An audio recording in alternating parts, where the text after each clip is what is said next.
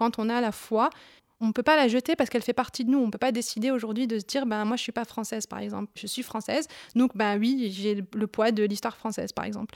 Ben, c'est pareil, je suis musulmane, il y a certaines choses qui ont été faites, qui ont été mal interprétées, etc. Ça fait partie de cette identité-là, mais moi ce que je veux vivre aujourd'hui, c'est mon islam juste, c'est ma vision de Dieu. J'ai pas dans ma vie euh, deux colonnes où j'ai mon féminisme et de l'autre côté la religion et j'essaye de lier les deux. C'est mon féminisme et le reste de la vie en fait. J'ai l'impression que soit on commence la lutte en fait et on essaye de déconstruire ça partout, dans son couple, dans la société, dans sa religion, soit on ferme les yeux partout. Le plus souvent dans l'histoire, Anonyme était une femme. Les bras se sont levés, les bouches sont exclamées. Maintenant, il faut des mots. Ça dure toute la vie, une évasion. C'est tout le temps à refaire. Un podcast à soi de Charlotte Bien-Aimée, épisode 10. Ainsi soit-elle. Je ne crois pas en Dieu. Je suis athée jusqu'à la moelle des os, comme disent tous les membres de ma famille. Lors des cérémonies de mariage à l'église, mon père attend toujours au café d'en face avec une bière. Et depuis mon enfance, il me répète qu'il faudrait remplacer les églises par des maisons de la culture. Imaginez sa tête lorsque je lui ai demandé à 14 ans d'aller au catéchisme avec mes copains. Il m'y a quand même conduite en me disant qu'il fallait que je fasse mes propres choix. Bon, j'avoue, je voulais y aller parce que j'étais amoureuse de Pierre qui s'y rendait toutes les semaines. Pierre ne m'aimait pas, je n'y suis jamais retournée et je suis restée athée. Pourtant, mon féminisme ne s'est pas construit contre les religions. Peut-être une question de génération, Peut-être aussi parce que ma conscience féministe s'est développée lors de mes voyages dans le monde arabe, au cours desquels j'ai découvert l'existence du féminisme musulman.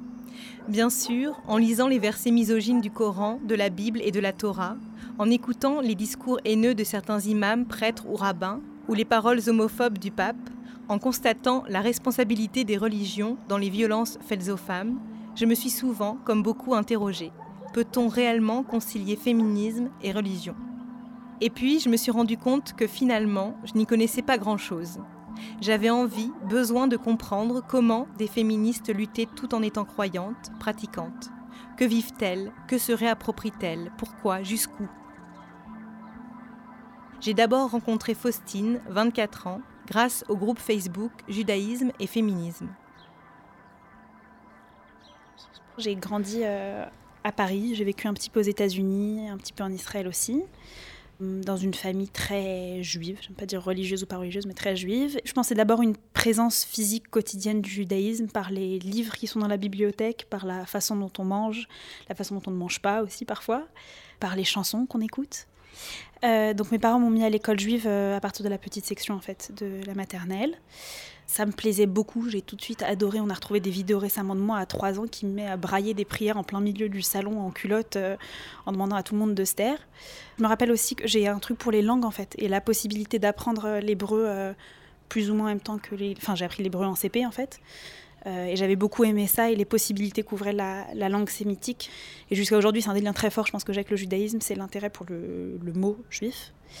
Voilà, donc tout ça s'est très bien passé, je vais dire jusqu'à la fin du primaire. J'ai un souvenir très précis de mon enseignante de grande section qui me m'aide à me remettre ma salopette après la sieste et qui m'a dit, tu sais, euh, t'es un salopette, mais l'année prochaine, tu pourras plus. Euh. C'est le premier commentaire dont je me rappelle sur ma tenue. Euh, donc ça, c'était omniprésent, ce truc-là de baisse ta jupe, euh, envoie tes genoux, euh, remonte ton décolleté, couvre tes genoux avec un châle, etc. Et il a commencé à avoir des cours où on nous apprenait à faire des chalotes, donc le pain de Shabbat, pendant que les garçons n'apprenaient absolument pas ça. Je me rappelle aussi que les garçons qui étaient des bons élèves ont commencé à étudier le Talmud. Moi, j'étais une fille, j'étais une bonne élève, on m'a jamais proposé d'étudier le Talmud. Ça devient ça. Et quand on passe notre temps à nous dire quand vous allez vous marier, et la perruque, et votre mari vous trouvera belle, et les machins, des profs qui étaient vraiment dans l'apologétique de euh, j'adore faire mes chalotes, euh, j'adore préparer la table de Shabbat, euh, je me sens jamais aussi belle que quand je vais au mikvé au bain rituel après mes règles, des trucs comme ça. Et à ce moment-là, j'ai commencé à avoir t'es pas vraiment juif parce que tu vas pas dans une synagogue orthodoxe. des fois, j'ai t'es pas, pas, vraiment juif parce que ta mère travaille, des trucs. non, ta mère, si ta mère c'était une bonne mère, elle travaillerait pas. Elle viendrait te chercher à l'école avec ton goûter. Et commence à avoir des blagues racistes en cours.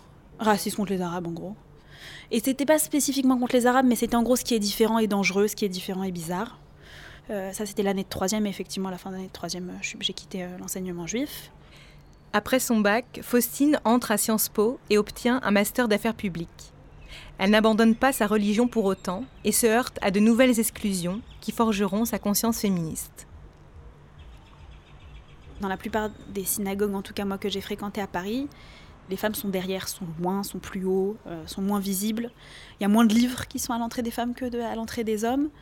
Euh, à titre personnel, je fréquente plus de synagogues. On, me met dans des espaces comme ça, je n'y vais pas. Alors on nous dit tout le temps, mais on ne fait pas beaucoup de place aux femmes parce que les femmes, elles veulent pas venir toutes les façons à la synagogue. On donne pas beaucoup de livres parce que de toute façon, les femmes, quand elles viennent, elles bavardent. Évidemment que si après des siècles où on nous a dit vous comptez pas, votre présence est décorative, évidemment que les femmes elles parlent. Encore heureux qu'elles parlent, qu'elles s'ennuient pas à, subir ce truc-là euh, qui leur a imposé contre leur gré. Mon, grand-père lisait la, Torah une, année Yom Kippour euh, euh, et il m'avait demandé de venir l'écouter, sauf que des endroits où y avait, les femmes pouvaient être dans un, les femmes handicapées avaient le droit d'être dans un endroit au rez-de-chaussée dont on n'entendait rien, ou bien au premier étage on entendait encore moins. Donc j'avais été mettre genre derrière une table à côté d'une mission de secours pour entendre.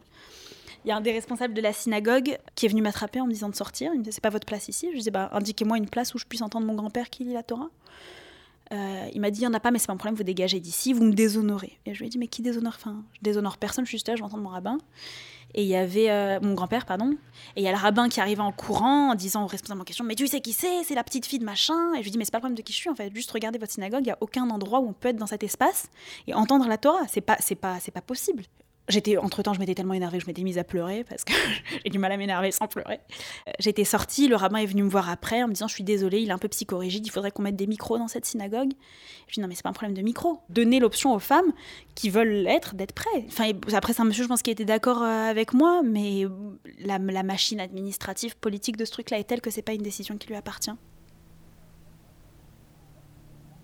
Je me disais que j'avais pas ma place et que si moi j'avais pas ma place, je regardais tous les femmes et pas seulement hommes aussi autour de moi, dont je trouve que c'est des gens d'une qualité incroyable que le judaïsme exclut. Et je me dis si moi je suis exclue, alors enfin tout le monde en fait est exclu potentiellement.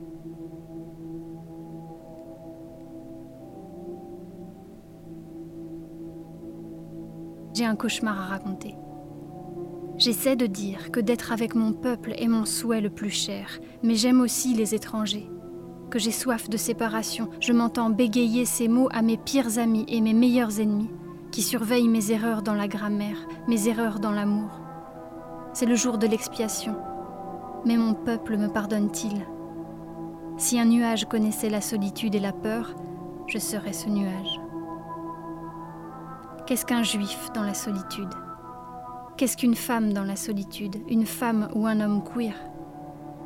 Quand les marées d'hiver arrachent la tour perchée sur la roche à la pointe du prophète, et les fermes glissent dans la mer, quand le Léviathan est en danger et que Jonas devient vengeur, quand le centre et les bords sont croqués ensemble, les extrémités sont écrasées ensemble, sur lequel le monde a été fondé. Quand nos âmes s'écrasent ensemble, arabes et juifs, hurlant notre solitude dans les tribus. Adrienne Rich, Qu'est-ce qu'un juif dans la solitude? Après ses études, Faustine décide de revenir au texte juif qui lui manque. Elle décide de partir les étudier de manière intensive à Jérusalem. Aujourd'hui, elle est enseignante de textes juifs dans un lycée parisien. Je pense que les, textes que j'aime le plus étudier, c'est les textes qui me grattent le plus. Euh, donc c'est ces textes qui disent que la femme qui a ses règles est impure, c'est cette bénédiction que beaucoup de juifs euh, traditionnels disent le matin, euh, merci Dieu de ne pas m'avoir fait femme. Moi, la façon dont je le vis actuellement, c'est que je suis née dans une ville, dans un monde, dans des idées où les règles, c'est pas dangereux, les règles, c'est pas mal, les règles, c'est pas toxique, pas impur. Et donc, je cherche dans les textes juifs, j'essaye de, de sauver les textes juifs, enfin de, de, voir ce qui dans les textes juifs me, me, permet de comprendre et de conceptualiser ça, et je le trouve. Pour être honnête, je le trouve. Par exemple, je trouve que c'est extrêmement euh, salutaire le fait qu'une religion dès l'Antiquité ait commencé à parler, à faire exister sur la place publique la question des écoulements des femmes, et dire c'est quelque chose dont il faut qu'on parle ensemble et auquel il faut qu'on réfléchisse.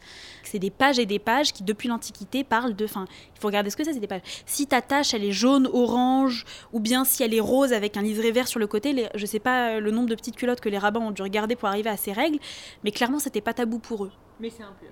C'est impur et c'est isolé. et c'est différent. Voilà. Et donc là, à nouveau, on revient dans l'espèce d'énigme euh, un peu insoluble de est-ce que je vais me dire non, c'est pas de l'impureté, c'est une façon de protéger mon corps et de me dire regarde ce qui se passe dans ton corps et eux ont une certaine façon de le faire, à toi de l'adapter. Ou bien c'est de dire si ce problème-là c'est un truc d'impureté, et eh ben il faut que il faut tout mettre à plat. Après, euh, le truc le plus dérangeant pour moi et ça je peux dire que j'ai pas encore trouvé comment me le réapproprier et je sais pas si je veux me le réapproprier, je sais pas si je veux le faire mien. C'est que l'une des trois endroits bibliques qui parlent des règles sur la sexualité, euh, il y a l'un des trois où euh, coucher avec une femme qui a ses règles est mis au même rang que l'inceste en termes de gravité de condamnation. Moi, c'est une question qu'on me pose vachement. Euh, pourquoi tu passes autant de temps et d'énergie à relégitimer, à te réapproprier un truc qui te, qui te limite, qui t'isole, qui te, qui t'infériorise, etc. La vérité, c'est que j'ai pas tellement l'impression que ce soit un choix, en fait. Mais j'ai pas l'impression de pouvoir dire merde à tout ça, et j'ai pas l'impression de vouloir dire merde à tout ça, en fait. C'est pas un hobby pour moi d'être juive. C'est pas comme je vais à l'équitation et aussi je suis juive. C'est comme ça que je suis née quoi. Je vais pas rendre ma carte quoi. Enfin, c'est pas pas possible, c'est pas envisageable, c'est pas envisageable.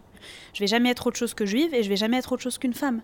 Donc il y a un moment où il faut que je me remonte les manches et que je trouve les façons de le rendre euh, de le concilier. On peut euh, faire euh, des offices égalitaires, des prières égalitaires avec des copains. J'ai pas pour ambition de devenir la reine des juifs et que euh, tout le monde se mette à faire la même chose que moi, mais qu'en tout cas, si moi, autour de moi, je veux créer ce cercle-là où on se sente accueilli, stimulé, qu'on ait envie de faire plus et mieux ensemble, je peux le faire. Et si je peux le faire, je dois le faire aussi parce qu'il n'existe pas.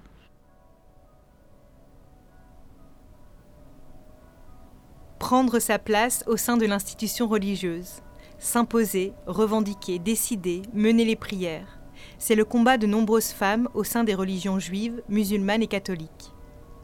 Parmi elles, Delphine Orviller. Elle est l'une des trois femmes rabbins en France et exerce au mouvement juif libéral de France. Moi, je pense que la question du titre, elle est extrêmement euh, importante. Moi, j'y ai été confrontée en bien des occasions. Des gens qui me disent que finalement, ils n'ont pas de problème avec l'érudition féminine ou avec l'expertise féminine, mais un problème avec le titre rabbin.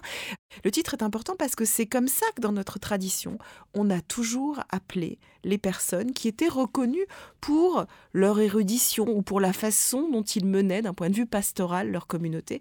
Et je pense que c'est important parce que ça contribue à lutter contre quelque chose dont toutes les femmes ou presque souffrent à un moment de leur vie, qui est la problématique de l'imposture. On a toutes ressenti ça, d'ailleurs, quel qu'on soit dans nos vies professionnelles, un moment où se pose la question de ne suis-je pas un imposteur dans le monde dans lequel j'évolue? Et c'est important aujourd'hui justement de ne pas céder sur ce qu'ont été les marqueurs traditionnels de, nos traditions religieuses. Pour Malika Hamidi, féministe musulmane et sociologue, de plus en plus de femmes revendiquent aussi le droit d'être imam ou mufti, malgré des résistances fortes d'une partie de la communauté. Une des stratégies, c'est le fait de rappeler l'âge d'or de l'islam et de ces femmes qui ont eu des postes, à commencer par Aïcha, qui était une des épouses du prophète de l'islam et qui, elle, euh, était une fine stratège euh, politicienne, était une femme euh, d'ailleurs chez qui le prophète de l'islam conseillait d'aller chercher la science parce qu'elle était, c'était une érudite en sciences islamiques.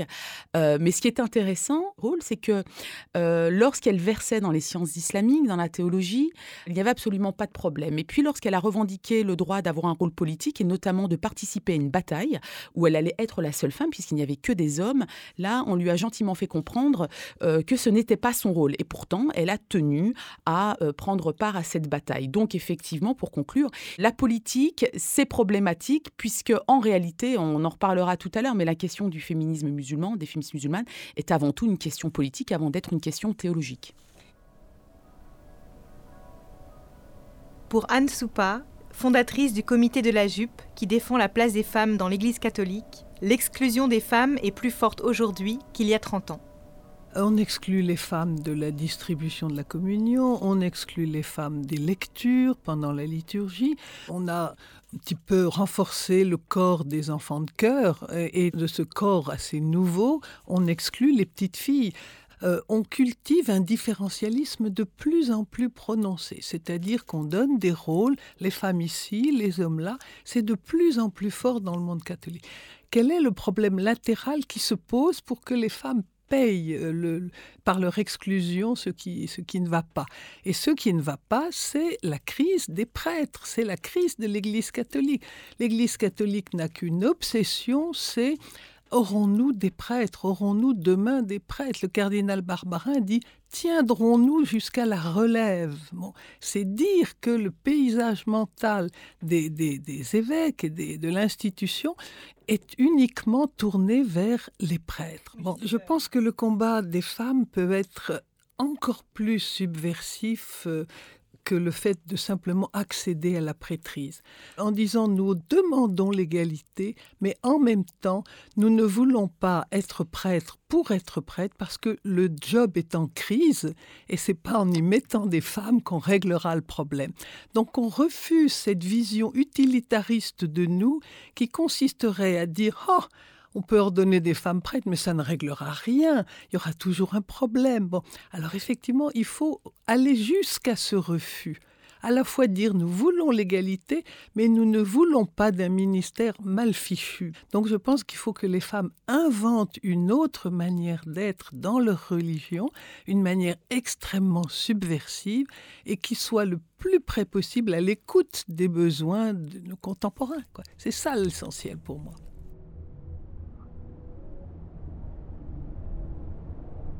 Il s'agirait donc, pour les féministes religieuses, d'inventer autre chose à l'intérieur même de l'institution, de résister en pratiquant différemment. C'est ce qu'a fait Marie, 47 ans, devenue féministe en entrant dans une congrégation religieuse. Depuis que j'ai 4 ans, j'ai flashé sur Jésus et sur les longs cheveux de Marie-Madeleine dans le dessin qu'on nous faisait faire. Euh, parce qu'on dessine beaucoup au KT euh, quand tu es jeune. Hein. Et j'étais émerveillée. Pour moi, c'est un émerveillement. J'étais quelqu'un de. J'avais envie d'une vie en grand, quoi, pas d'un petit truc étriqué. Euh, mais pour moi, le truc rébarbatif, c'était euh, se marier, travailler style bah, un juriste comme un autre. Alors là, c'était d'un ennui mortel. c'était pas imaginable. Une vie en grand, bonne sœur, c'est une vie en super grand. C'est être porté comme ça par un grand désir, par un grand projet. Et le plus grand des désirs, c'est ce désir spirituel. Et donc, je suis rentrée dans une congrégation euh, de vie apostolique, ça veut dire euh, en plein monde. J'avais 24 ans. Je vivais en communauté, entre femmes. Euh, on partageait le quotidien, ça veut dire les repas en commun, la prière en commun. À quel moment arrive ma conscience féministe? En vivant avec d'autres femmes, en fréquentant surtout euh, la parole de Dieu au quotidien. Moi, j'aime dire, ben, moi, je suis catholique et féministe parce que quelque part, c'est une conséquence aussi de ma, de ma foi chrétienne. Le seul discours de Marie dans la Bible, de la Vierge Marie, elle dont on dit tellement de niaiseries, de fadaises, déployant la force de son bras, il disperse les superbes. Il renverse les puissants de leur trône. Il élève les humbles. Il comble de bien les affamés, renvoie les riches les mains vides. Ce, ce chant de joie, de bonheur de Marie, c'est un chant de libération pour les opprimés, pour les plus pauvres de la société. Et quand on cherche concrètement qui sont-ils, on tombe sur qui sont-elles comme par hasard, c'est la sans-papier. C'est le visage des, auxiliaires de vie. C'est la sans-travail. Les femmes qui ne vont pas être comme moi, c'est-à-dire des femmes qui ne sont pas blanches, c'est elles aujourd'hui. tous les jours tu pries, tous les jours tu chantes ce, ce chant révolutionnaire et de bonheur de Marie. Donc petit à petit, ces mots, ils deviennent ta chair. C'est comme ça que naît ta conscience féministe. Tu deviens beaucoup plus sensible aux inégalités où les femmes sont euh, traitées comme des inférieures. Catholique, ça veut dire universel, ça veut dire pour toutes. Là, c'est un petit clin d'œil, dans le sens on est tellement habitué à parler au, au masculin. Et petit à petit, par exemple avec mes sœurs, on a commencé à introduire avec mes frères et sœurs. Quand soudain, plusieurs femmes se sont mises à dire dans une assemblée mes frères et mes sœurs, Ça a changé. C'est venu parce que quand tu t'adresses à quelqu'un, tu lui parles. Si ta voisine est une femme, tu vas pas lui dire bonjour mon frère. Il faut arrêter, quoi. Et donc, c'est une évidence.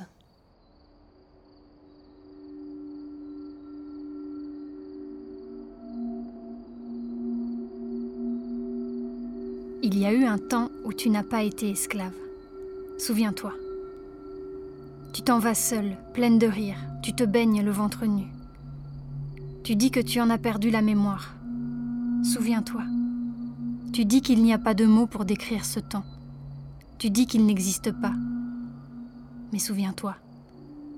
Fais un effort pour te souvenir. Ou à défaut, invente. Monique Wittig, Les guerrières.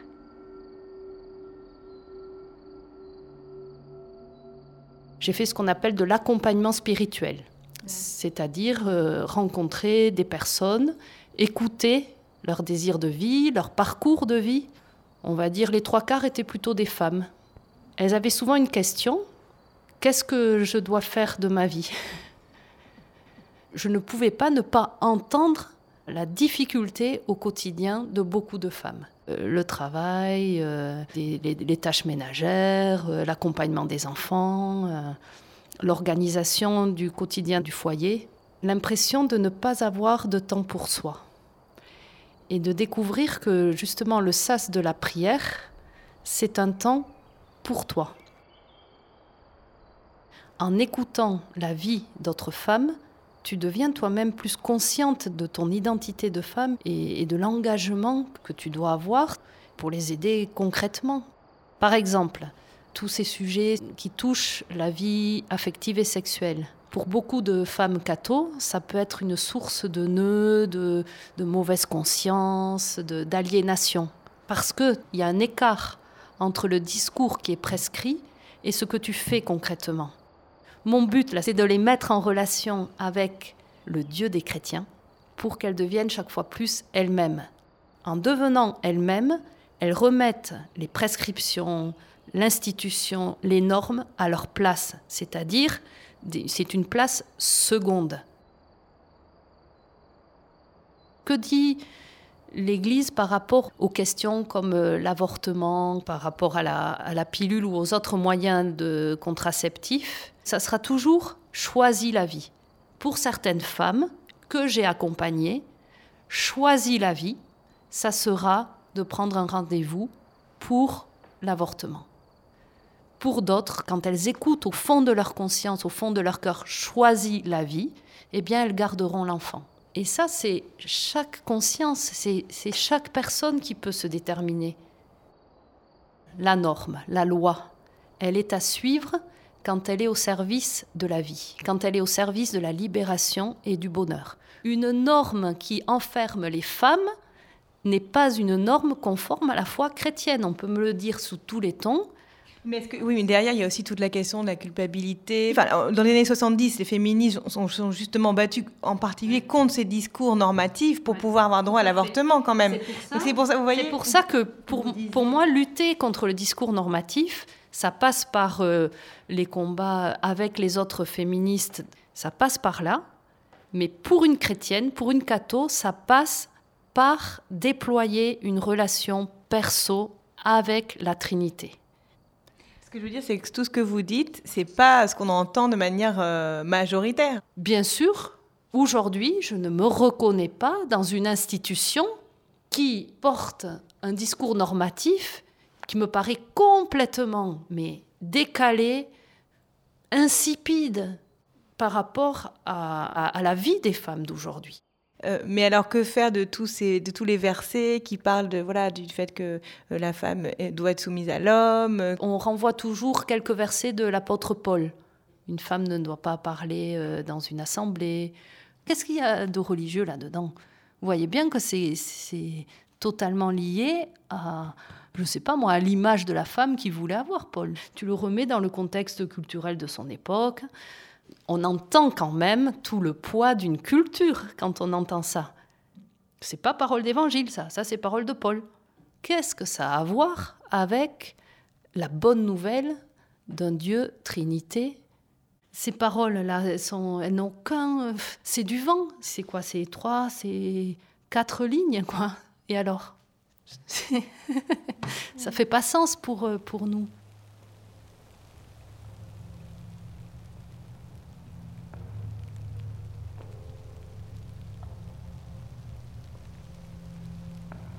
Elles disent Malédiction.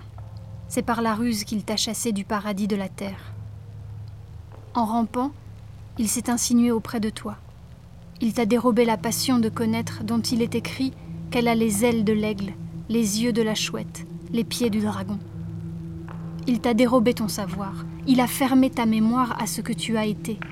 Il a fait de toi celle qui n'est pas, celle qui ne parle pas, celle qui ne possède pas, celle qui n'écrit pas. Il a fait de toi une créature vile et déchue. Il t'a bâillonné, abusé, trompé. Usant de stratagèmes, il a fermé ton entendement. Il a tissé autour de toi un long texte de défaite qu'il a baptisé nécessaire à ton bien-être, à ta nature. Il a inventé ton histoire. Mais le temps vient où tu écrases le serpent sous ton pied. Le temps vient où tu peux crier, dressée, pleine d'ardeur et de courage. Le paradis est à l'ombre des épées. Monique Wittig, Les guerrières.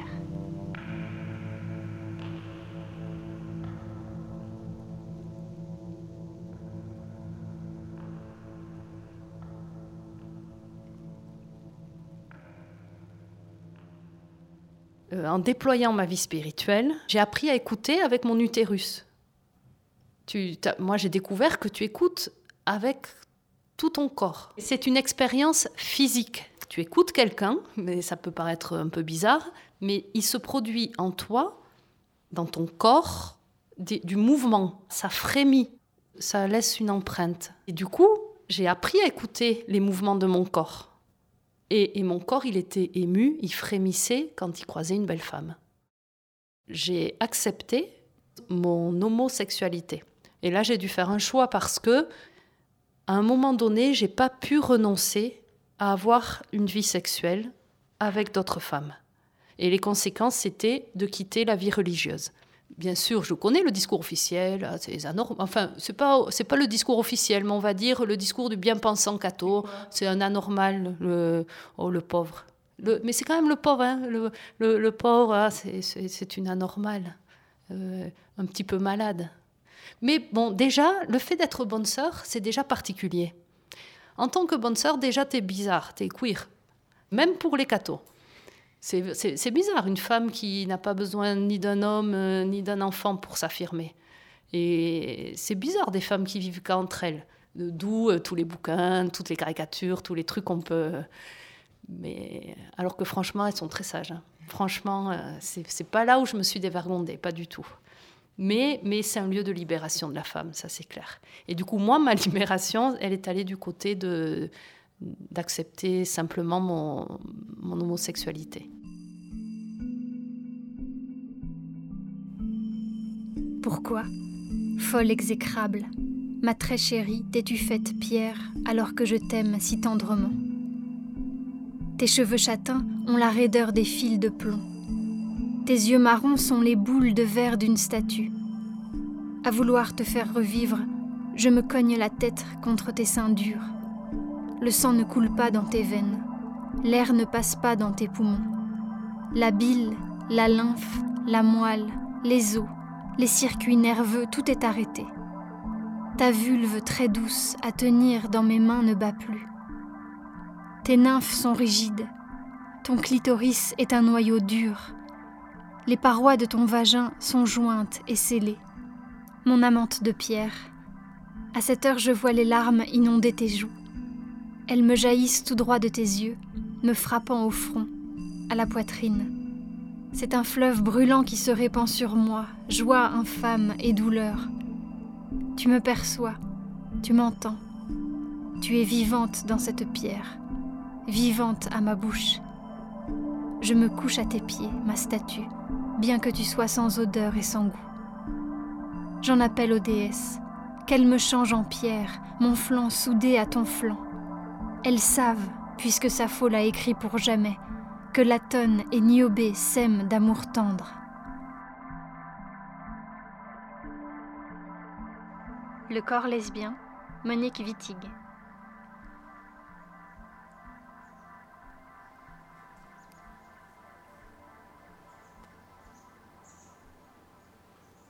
Pour Marie, le message divin est donc intrinsèquement égalitaire. Si l'institution religieuse est sexiste, c'est parce qu'elle est tenue par des hommes dans une société patriarcale. Il est vrai que les anthropologues s'accordent à dire que la domination masculine existait avant les religions, qui ont donc été révélées dans des contextes déjà patriarcaux. Pourtant, je m'interroge, les institutions religieuses ne sont-elles pas devenues des instruments formidables pour asseoir cette domination masculine? Les féministes religieuses croient en un changement de l'intérieur. Pour elles, les religions sont un domaine de plus à changer, à réinventer, à dépatriarcaliser. Elles refusent d'abandonner leur foi. Un jour, l'une d'elles m'a dit une phrase qui m'a marquée Ils ne vont pas nous prendre ça aussi. Surtout, elles appellent à un travail de réinterprétation féministe des textes sacrés, écrits jusque-là par des hommes pour des hommes. J'ai été particulièrement fascinée par une relecture de la Genèse, découverte dans le livre du rabbin Delphine Orviller, en tenue d'Ève, féminin, pudeur et judaïsme, qui déconstruit les notions de féminin et masculin, pourtant si figées dans les traditions religieuses l'histoire commence mal. En réalité, il y a deux versions de la Genèse qui sont assez contradictoires. Euh, d'abord, il faut parler de ce qu'est la, lecture, on va dire, culture populaire que les gens ont euh, de l'histoire de la Genèse. Les gens pensent qu'au départ, il y a un masculin premier, et puis à un moment donné, euh, le premier homme s'endort à partir de sa côte et construit une première femme qui lui fait face. Et ça, en fait, quand on relit la Genèse, c'est pas du tout comme ça que l'histoire est racontée. Le chapitre 1 de la Genèse suggère que l'humanité est créée masculine et féminine. La première humanité, elle est créée dans une, formation bigenre, pratiquement dans une androgynie première. Donc c'est le verset 27, on dit que euh, Dieu crée l'homme à son image, masculin et féminin. Ce qui est intéressant, c'est que ce verset, il est constamment utilisé par des voix officielles, des voix religieuses qui tentent absolument d'y voir, par exemple, la complémentarité euh, homme-femme. Ça a été constamment utilisé, vous en souvenez peut-être, dans le débat euh, autour du mariage pour tous par euh, des voix euh, catholiques officielles et des voix juives officielles. Le pape y a fait référence, le grand rabbin de France également. Et en choisissant de traduire ce verset comme Dieu a créé l'homme, homme et femme, ce qui n'est pas la traduction exacte de l'hébreu. Mais finalement, quand ça sert un projet, on va dire pour le coup politique évident de complémentarité essentielle ou naturelle entre les hommes et les femmes, on va chercher ce verset-là. Mais ce n'est pas ce qu'il dit, effectivement. C'est une complémentarité de genre. Et dans le chapitre 2 de la Genèse, on assiste à un autre récit. Dans ce récit-là, cette humanité première tombe dans une torpeur et Dieu, à partir d'un côté de cette humanité première, forme une femme et Adam, l'humanité en se réveillant et en constatant la naissance de cette femme, va commencer à parler de lui-même au masculin. Qu'est-ce que ça veut dire? Ça veut dire que dans le récit biblique, eh ben, l'humanité première, elle est masculine et féminine, et c'est quand la femme apparaît que tout à coup, le masculin surgit dans l'histoire. Maintenant, l'os de l'histoire, si vous me permettez le jeu de mots, c'est quand même cette histoire de côte qui a fait couler tellement d'encre. C'est intéressant que presque toutes les traductions font référence à une côte. Or, en hébreu, c'est pas du tout le mot qui est utilisé. En tout cas, le mot qui est utilisé, c'est là, suggère plutôt, par toyeur dans le texte, un côté. Donc la première femme créée dans la Genèse est créée à côté de l'homme. Imaginez ce qu'aurait pu être l'humanité si on avait conçu le féminin premier comme un à côté, c'est-à-dire comme la possibilité d'une relation sujet à sujet entre le féminin et le masculin, d'un face à face égal, côte à côte, mais non pas comme euh, ce qu'on a si souvent dit dans cette traduction, c'est-à-dire comme un élément de support. Alors, à partir de là, qu'est-ce qu'on fait de cette lecture? Vous avez plusieurs façons de voir les choses. Vous pouvez dire, bon, bah, on a toujours lu ce texte comme la première femme est formé à partir de la côte d'Adam, on n'y peut rien. On est héritier de ses lectures. Première possibilité de voir les, choses, n'y changeons rien, c'est notre héritage. Deuxième possibilité de voir les choses, vous pouvez dire non, il y a une autre lecture possible. Vous voyez bien que les textes sont plus féministes, entre guillemets, que on le dit. Vous voyez bien qu'il y a une autre interprétation possible. Et ça, effectivement, c'est tentant, mais ça laisse quand même un problème, de mon point de vue, qui est que il y a ce que le texte veut dire, il y a ce que le texte peut dire ou pourrait dire. Mais pour moi, la vraie question qui se pose, et la question intéressante, c'est qu'est-ce qu'on fait de ce qu'on lui a fait dire? C'est-à-dire que ça nous plaise ou pas? Le texte a été ainsi traduit et interprété, et qu'on le veuille ou non, on est les héritiers de ces milliers d'années d'interprétation, côte d'Adam, de qu'est-ce qu'on fait de cet héritage de sens? Et c'est là où, à mon sens, l'exercice féministe devient intéressant.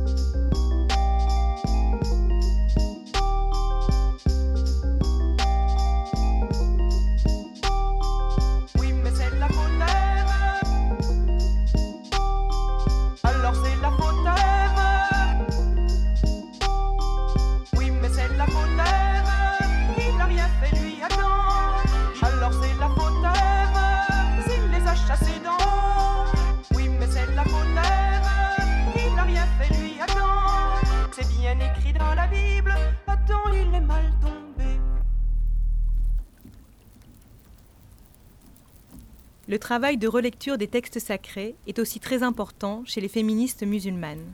De nombreuses universitaires, dans le monde musulman mais aussi en Europe et aux États-Unis, relisent les textes, les réinterprètent. Elles s'appellent Amina Wadoud, Asma Lamrabet, Fatima Mernissi, Rifat Hassan. Dans le monde musulman, leurs travaux divisent aussi. Certaines pensent qu'ils ne peuvent aboutir et ne sont pas assez radicaux, d'autres qu'ils permettent des avancées, comme la réforme du Code de la famille au Maroc, obtenue en partie en utilisant le référentiel religieux. En France, leur voix inspire des jeunes femmes musulmanes qui aspirent à inventer un féminisme à leur image, comme ce fut le cas pour Anna, 28 ans mon féminisme était là, mais on me rejetait. En fait, il fallait que je sacrifie ma foi pour pouvoir être acceptée. Donc euh, cette incompatibilité faisait que je ne pouvais pas me définir comme étant féministe finalement. Je l'ai vraiment vécu comme une souffrance dans le sens où non, je voudrais en fait. Mais, mais pourquoi en fait? Je voudrais, mais je ne voudrais pas mettre de côté ma foi parce qu'elle est importante et que je vois pas en quoi elle serait euh, incompatible. Et donc, euh, en cherchant un peu, c'est là où je suis tombée sur les féministes euh, musulmanes. Et donc, je suis tombée sur cet organisme qui s'appelle Moussawa et qui a publié un livre sur la déconstruction de l'autorité masculine dans la tradition musulmane. Et donc, ce concept qui s'appelle Qiwama et donc qui est tiré d'un verset du Coran qui a été interprété comme donnant l'autorité aux hommes sur les femmes. Et ce livre, ça a été vraiment une transformation pour moi, en fait. Ce verset-là qui a été révélé au 7e siècle est là pour dénoter un fait social où c'était les hommes qui travaillaient et donc c'était à eux de provenir aux besoins du foyer. Et donc quand on est dans un contexte où, par exemple en France, ou aujourd'hui dans les couples, l'homme et la femme proviennent aux besoins euh, du foyer, et ce verset-là, dans ce contexte-là, ne s'applique plus en fait et à d'autres femmes qui travaillent pas et donc qui vont pas partager cette responsabilité-là, mais qui vont travailler par exemple à la maison et qui vont avoir du travail domestique. Et donc ce travail-là a aussi une valeur la première partie du verset qui dit que les hommes subviennent aux besoins financiers des femmes ou qui a été interprété comme autorité. Par la suite, on a interprété que du coup, les femmes leur devaient obéissance. Encore une fois, quand on s'intéresse au mot kranitet, c'est un mot, quand il est utilisé à d'autres reprises dans le Coran, c'est pour parler de l'obéissance de l'homme et de la femme vis-à-vis de Dieu, en fait. Euh, et également, euh, cette notion qui est euh, la notion d'unicité divine, qu'on appelle tawhid, ce concept-là dit que donc Dieu est au-dessus des hommes et des femmes, que Dieu est un être euh, asexué. Euh, ce concept-là impose de base une égalité entre les hommes et les femmes, parce que si les hommes étaient supérieurs aux femmes, finalement dans cette pyramide-là où Dieu est au-dessus, les hommes se placeraient entre la femme et Dieu. Et donc juste de fait, en fait, euh, ce principe fondamental de la religion musulmane et un principe fondamental coranique fait qu'il n'est pas possible d'avoir une interprétation qui donne autorité aux hommes sur, sur les femmes. C'est-à-dire qu'ils font preuve d'orgueil euh, en voulant se placer en tant qu'homme entre la femme et Dieu. J'ai trouvé ça hyper puissant en fait quand j'ai lu ça. J'étais oui, c'est exactement ça en fait. C'est pour ça que pour ça que je suis là. C'est pour ça que je lis ce livre. J'ai découvert moi c'était un nouveau monde finalement. J'ai découvert un, islam que dont on m'avait jamais parlé. Donc pour vous le message euh, originel hors interprétation, il est nécessairement égalitaire. Exactement. Ah oui, pour moi, il est nécessairement égalitaire, ou je ne serais pas musulmane, en fait. Si le message n'est pas égalitaire, je, pas, je ne serais pas aujourd'hui là en train de vous parler. C'est là où je sais que je suis profondément féministe, parce que Moi, je suis juste convaincue en fait euh, que euh, on a été créés euh, égaux et que sinon, ça n'aurait pas de sens d'être sur Terre, ça n'aurait pas de sens que j'ai une conscience, ça n'aurait pas de sens que je puisse arriver à ces interprétations-là. Il aurait fallu me créer avec un, demi-cerveau pour que je comprenne pas et que je ne formule pas ces demandes-là en fait. Vous parliez tout à l'heure d'obéissance vis-à-vis de Dieu et du coup de respecter des normes en fait quelque part. et donc, en tant que féministe, est-ce qu'on peut être libre en étant croyante? C'est un cheminement qui prend du temps, mais moi, je ne conçois pas Dieu comme un être sur un trône euh, au-dessus de moi à dicter des normes. Comme déjà, de moins en moins j'utilise le terme Dieu parce que je pense que le terme Dieu est chargé en sens euh, patriarcal finalement en cet être barbu euh, sur un trône. J'ai cessé d'appréhender Dieu comme l'être à craindre, l'être qui punit, l'être qui établit des règles je conçois plus Dieu comme une force mouvante, euh, dynamique. J'aime bien parler de divinité, peut-être parce que c'est au féminin. Donc oui, c'est plus ça en fait. Dieu, c'est une multiplicité de forces positives et, créatrices qui me guident euh, au jour le jour.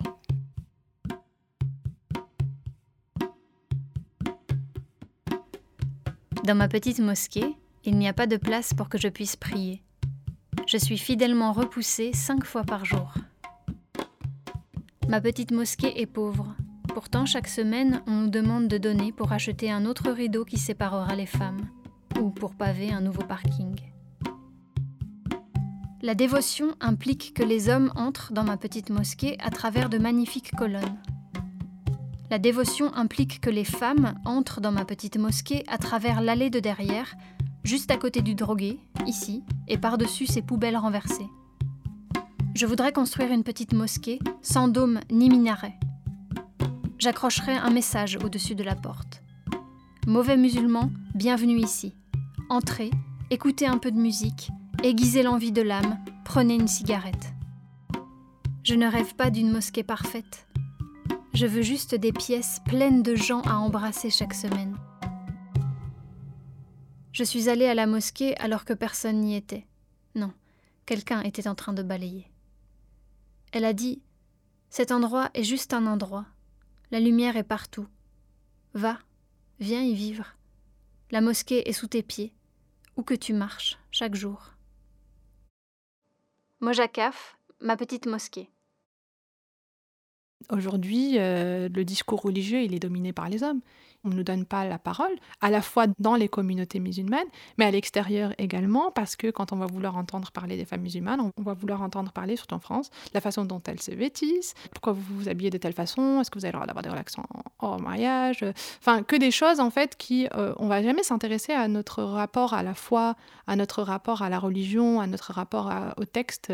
Pour moi, personnellement, ce qui est plus important au-delà de rendre visibles ces voix-là dans l'espace public, c'est surtout en fait euh, les femmes musulmanes en fait que parce qu'il y a aussi une grande majorité de femmes musulmanes qui n'ont pas accès à ces interprétations-là et qui euh, essayent de se démener avec ce qu'on leur apprend parce que elles ne veulent pas euh, quitter la religion parce que c'est quelque chose qui est important, qui fait partie euh, de leur culture, de leur héritage. Euh, elles vont accepter certaines pratiques discriminatoires ou certaines interprétations discriminatoires parce qu'elles pensent qu'elles sont divines et qu'elles ne veulent pas défier Dieu finalement.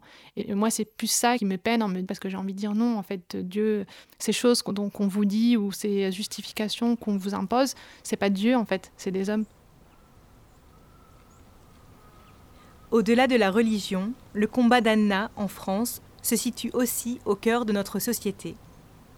Avec d'autres jeunes féministes musulmanes qui depuis quelques années s'organisent en association, en collectif, elle veut faire entendre sa voix, écrire ses propres histoires, déconstruire les stéréotypes liés aux femmes musulmanes et faire reconnaître les discriminations spécifiques subies notamment par les femmes voilées. Dans un contexte français, laïque, elle revendique un féminisme pro-choix qui permet à chacune de décider des armes de son émancipation, un féminisme qui soutient autant celles qui refusent le voile que celles qui luttent pour le porter, comme l'explique Malika Hamidi. Simplement, asseyons-nous et reconnaissons le fait que des femmes aujourd'hui décident de le porter de leur propre chef, sans qu'il n'y ait le frère, le père ou le mari qui l'impose. Pourquoi me forcerait-on à le retirer? Et c'est ça, moi, ma question aujourd'hui, lorsque l'article 18 de la Déclaration universelle des droits de l'homme me le permet. Pour moi, il est avant tout un acte euh, spirituel, un acte d'amour qui n'a absolument pas fait l'objet d'une imposition. Est-ce que finalement la libération de la femme se mesure à, au degré de nudité d'un bras ou d'une jambe?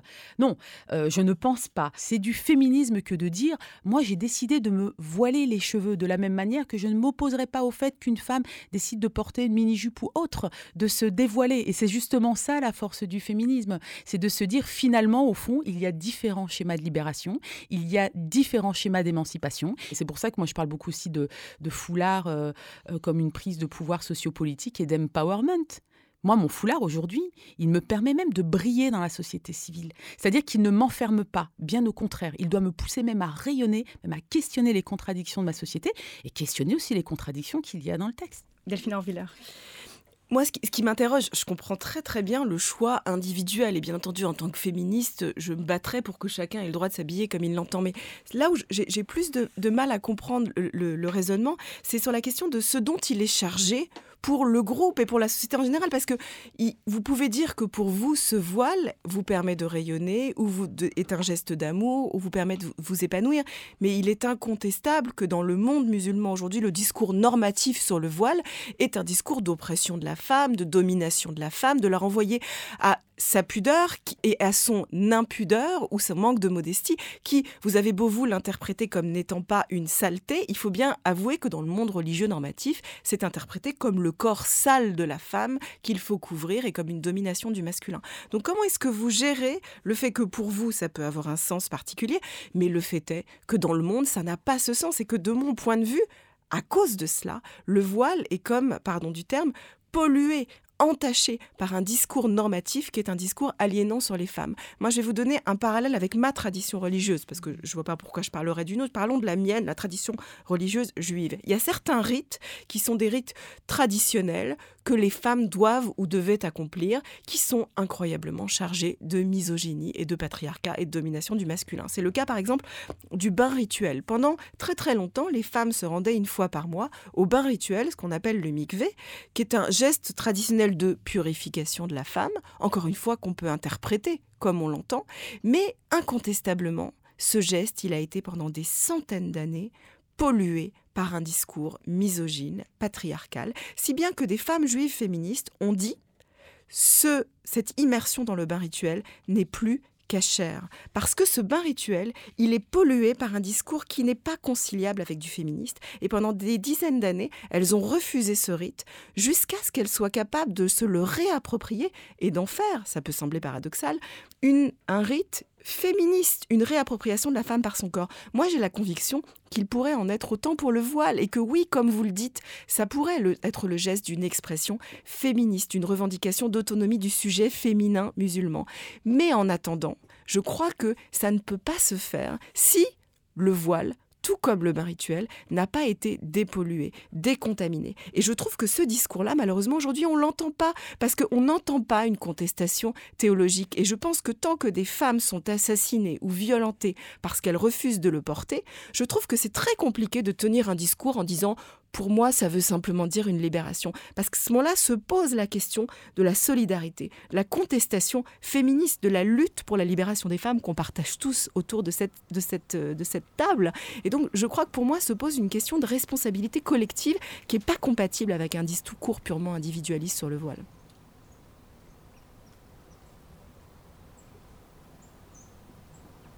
Le mouvement féministe a toujours connu des courants différents qui s'éloignent ou se retrouvent en fonction des thématiques abordées. C'est peut-être là sa force, la preuve de son dynamisme. Mais la teneur des échanges que nous venons d'entendre reflète des divisions contemporaines profondes qui existent depuis plusieurs années autour de la question du voile.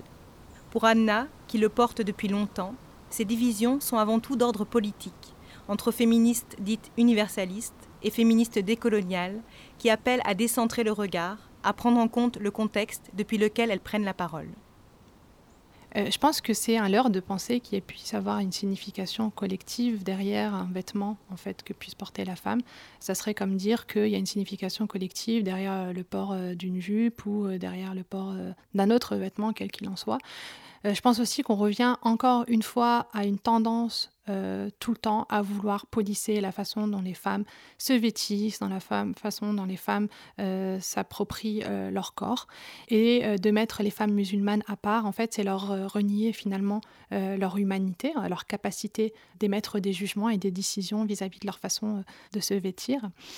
Euh, je trouve aussi que c'est un peu contradictoire de se dire que par solidarité avec les femmes qui sont obligées de le porter euh, à l'extérieur, on interdise euh, le port du voile en France. Parce que pour moi, en fait, la solidarité, elle s'exprime pas en restriction de liberté. C'est aussi un comportement autoritaire, un, comportement patriarcal, en fait, de vouloir imposer les termes de ce que une certaine partie de la population, une certaine partie des femmes pensent être une vraie émancipation j'ai fait le choix de le porter, c'est quelque chose qui était important pour moi. Je l'ai porté assez jeune et euh, j'ai eu énormément de problèmes dans ma scolarité.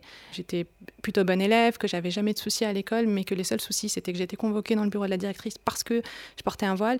Euh, j'avais ce sentiment d'injustice là que ben oui mais ils disent qu'ils veulent notre bien mais finalement ils n'embêtent pas les autres garçons et c'est toujours les filles qu'on embête et, euh, et ça c'est quelque chose que j'ai qui m'a un peu bousillé mon adolescence et qui m'a fait prendre conscience que euh, ce mythe de on veut sauver euh, les femmes musulmanes euh, c'était c'était du bullshit.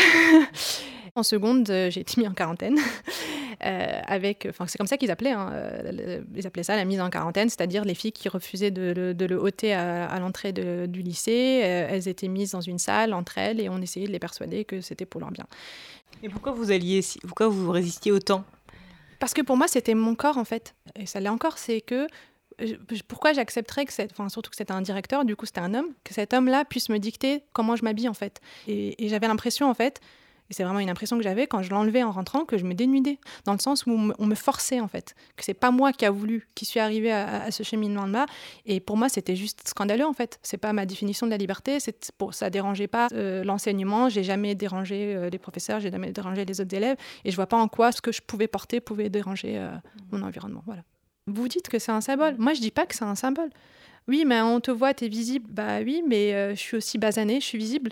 Ça aussi, ça vous dérange et ça a beaucoup dérangé.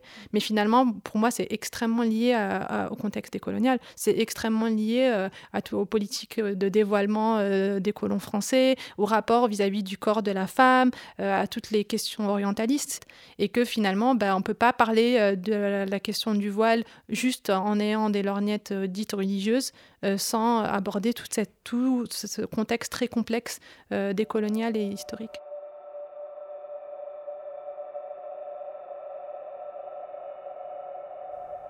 Mon corps n'est pas votre champ de bataille.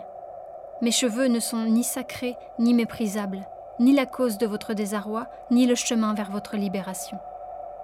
Mes cheveux ne vont pas apporter le progrès et l'eau potable s'ils sont détachés et volent dans la brise. Ils ne vont pas nous sauver de nos assaillants s'ils sont enveloppés et protégés du soleil. Démêlez vos mains d'entre mes cheveux, que je puisse les peigner et y prendre plaisir, que je puisse les honorer et les oindre, que je puisse les répandre sur la poitrine de mon tendre amour. Mon corps n'est pas votre champ de bataille. Mon jardin privé n'est pas votre labour. Mes cuisses ne sont pas des autoroutes menant à votre cité dorée. Mon ventre n'est pas l'entrepôt pour vos boisseaux de blé. Mon utérus n'est pas le berceau de vos soldats, ni le vaisseau de votre voyage au pays natal. Laissez-moi découvrir les lacs qui scintillent dans mes vertes forêts et comprendre le pouvoir de leurs eaux. Laissez-moi remplir ou ne pas remplir mon calice avec le vin ou le miel de mon tendre amour. Est-ce votre peau qui va se déchirer lorsqu'émergera la tête du nouveau monde? Mon corps n'est pas votre champ de bataille. Comment osez-vous poser votre main où je ne vous l'ai pas permis? Est-ce Dieu qui vous a permis de poser votre main ici? Mon corps n'est pas votre champ de bataille. Retirez-vous des fronts de l'Est et de l'Ouest. Retirez ces armements et levez ce siège, que je puisse préparer la terre pour le nouvel âge du lilas et du trèfle. Que je puisse célébrer ce printemps, le concours de beauté avec mon tendre amour. Mojakaf, mon corps n'est pas votre champ de bataille.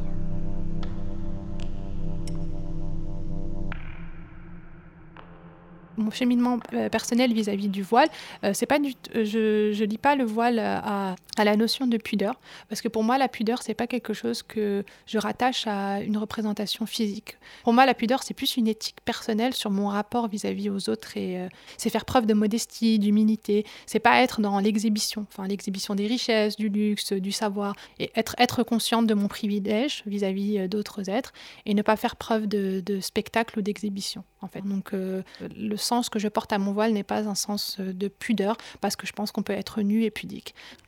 Entre le jour où j'ai décidé de porter le voile et aujourd'hui, j'ai porté euh, multiples significations derrière, euh, derrière ce, vêtement-là. Et c'est difficile de parler de, de, toute une vie parce que c'est tout un rapport que j'ai eu toute ma vie vis-à-vis de mon voile, d'en parler en quelques minutes. Mais c'était aussi, je me rappelle, cette volonté finalement, ironiquement, de, de ne pas être perçue comme un corps en fait, d'être perçue comme une femme que les interactions que les gens aient vis-à-vis de moi ne soient pas liées vis-à-vis à mon corps, au fait qu'ils soient séduits par, euh, par mon apparence. Et je voulais qu'on parle avec moi, qu'on s'intéresse avec moi juste parce que je suis moi et parce que je suis intéressante et pas parce que euh, je serais séduisante. Plus tard, j'ai compris que avoir cette, cette façon de voir les choses était patriarcal parce que euh, si les hommes sont séduits euh, par euh, mon comportement, c'est pas à moi de changer mon comportement en fait, et c'est à eux de, de, de, ne pas me voir comme un corps sexualisé. Donc j'ai fait ce, ce cheminement-là, mais c'est quelque chose qui est arrivé plus tard, et donc je me suis réapproprié la façon dont je l'ai porté. Pour moi, aujourd'hui, mon voile, il est plus chargé en symbole de résistance, en fait. Résistance vis-à-vis aux injonctions à vouloir investir mon corps, à vouloir me dicter la façon dont je dois euh, m'habiller, dont je dois me comporter. C'est non, en fait. Je décide de le porter, je veux le garder. C'est aussi un héritage culturel, finalement, aussi, parce que je pense que c'est aussi important dans le féminisme, cette transmission des femmes. Euh, c'est-à-dire que moi, mon héritage, euh, les femmes dans ma famille ont toujours porté quelque chose sur leurs cheveux. c'est aussi quelque chose qui dénote de c'est quelque chose de coloré. La résistance vis-à-vis aussi de, cet héritage euh, occidental, je sais pas, on peut appeler ça occidental, mais le fait que voilà que, la civilisation serait simplement cet héritage des Lumières et euh, de l'Europe des Lumières. Non, en fait, moi, j'ai un héritage également euh, de mes pays d'origine et aussi voilà un héritage qui est coloré, qui est, qui est différent. Lorsqu'elles arrivent dans le nouveau pays, les voyageurs et les voyageuses la portent sur leurs épaules, la poussière tombée du ciel qui elles ont laissé derrière. Ma mère avait de la poussière de voyageuse dans ses foulards. Je l'imagine, jeune étudiante, rentrant chez elle, secouant les habits tirés de sa valise, accrochant un à un les vêtements de l'ancien pays. Les jours de lessive, ma mère déroulait ses foulards. Elle tenait une extrémité, mon frère ou moi l'autre et nous tendions la soie humide et l'agitions. Nous nous précipitions, mon frère et moi, sous le tissu, ces douces gouttelettes sur notre visage comme la cendre des décombres après la destruction d'une ville. Ces habitantes chassées à travers la terre. Nous ne savions pas que c'était de la poussière de voyageuse. Elle disait Nous nous reverrons à Damas, à Alep. Nous nous reverrons.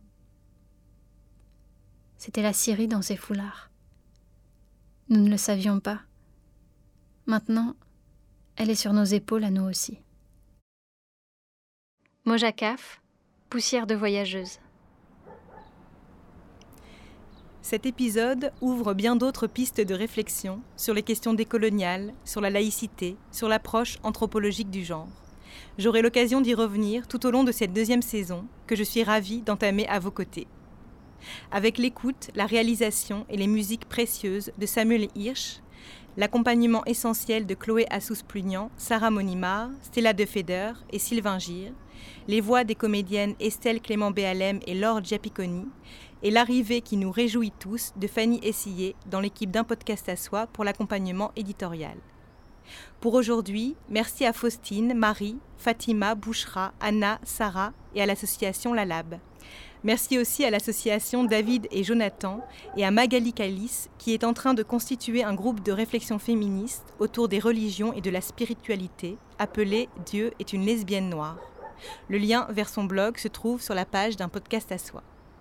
Pour les traductions, merci à Sylvie Bien-Aimée, Olive Zuretti, Megan McNally et Isabelle Cambourakis qui coordonnent la collection Sorcière dont je vous recommande chaudement tous les ouvrages. On se retrouve le mois prochain pour faire le bilan, un an après l'affaire Weinstein, avec une émission sur le genre et le droit. En attendant, continuez de nous envoyer des étoiles et de nous écrire sur notre compte Twitter, at un podcast à soi. Bonne rentrée à toutes et à tous.